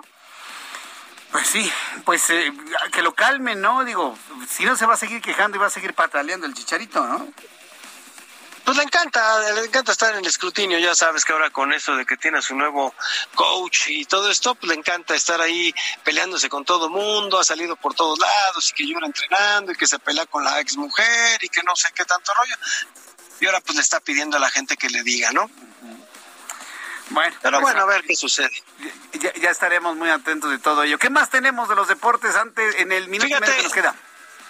Fíjate, Johan Vázquez, este jugador de, Mon- de- que salió de Monterrey, que estuvo estuvo en Monterrey, que luego lo compró Pumas y que estaba para Pumas, pues se va al Génova de Italia, sí lo contrataron, buena contratación de este central, muy bueno este muchacho, así que hay que esperar buenas cosas de él, a ver cómo le va, y sobre todo que va a ser el central de la selección mexicana y no Carlos Salcedo, que es una maravilla tener esta noticia, y también hablar de que eh, Gonzalo Pineda, este jugador de Pumas y de Chivas, es el nuevo entrenador de del Atlanta United. Fíjate que él apostó por la MLS, estaba en el Seattle Sounders y ahora se va al Atlanta United y va a ser el director técnico. Bien. Muy bien. ¿Qué más, este, mi querido Roberto San Germain? No, pues mira, es, es- es de estas situaciones que están dando y también sabes que te acuerdas de Lupita González, esta marchista mexicana Ah, sí, Lupita González. ¿Qué que pasó? había con ella? ganado. Bueno, otra suspensión de cuatro años más. No va a estar en París 2024 por manipular las pruebas. Esta mujer está metida en un problemón. ¿Y si las manipuló la- o, y ya. o no? ¿O le están levantando Pues es un que para saber, no, pues ya, ya, ya es la segunda, es la segunda vez que le, la agarran. Entonces tú dirás si no lo hizo. No, pues Trae un problema grave. Trae un problema. Oye, mi querido Roberto, quiero desearte un gran fin de semana. Nos escuchamos el próximo lunes, Dios mediante, aquí con toda la información deportiva en el Heraldo Radio. Muchísimas gracias, mi querido Roberto. Gracias a ti, hermano. Cuídate mucho. Buen fin de semana. Buen fin de semana, que te vaya muy bien. Roberto San Germán, con toda la información deportiva. Nosotros ya nos vamos. Qué semana, ¿eh? Qué semana. Enfóquese en lo importante. En lo importante. ¿Qué es lo importante? Su familia. Cuídela muchísimo este fin de semana. Conviva con la familia, con sus hijos, con los sobrinos, con los hermanos, con sus papás. El lunes a las 2 por el 10. Mañana en digitales. Lunes 6 de la tarde, Heraldo Radio. Soy Jesús Martín Mendoza. Que tenga buenas noches. Esto fue las noticias de la tarde con Jesús Martín Mendoza. Heraldo Radio. When you make decisions for your company, you look for the no brainers. And if you have a lot of mailing to do, stamps.com is the ultimate no brainer. It streamlines your processes to make your business more efficient, which makes you less busy. Mail checks, invoices, legal documents, and everything you need to keep your business running with stamps.com. Seamlessly connect with every major marketplace and shopping cart. Schedule package pickups and see your cheapest and fastest shipping options from different carriers. With rates up to 89% off USPS and UPS rates. And with the Stamps.com mobile app, you can take care of mailing and shipping wherever you are. Make the same no brainer decision as over 1 million other businesses with Stamps.com. Sign up with Code PROGRAM for a four week trial, plus free postage and a free digital scale. No long term commitments or contracts. That's stamps.com. Code program.